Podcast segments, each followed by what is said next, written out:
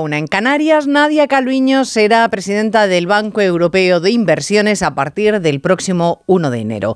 Su prestigio europeo es evidente y conocido. Fue directora de presupuestos en la Comisión Europea. Pedro Sánchez la reclutó como experta, pero en todo este tiempo, Calviño nunca ha ocultado su interés por catapultarse a otros puestos más internacionales.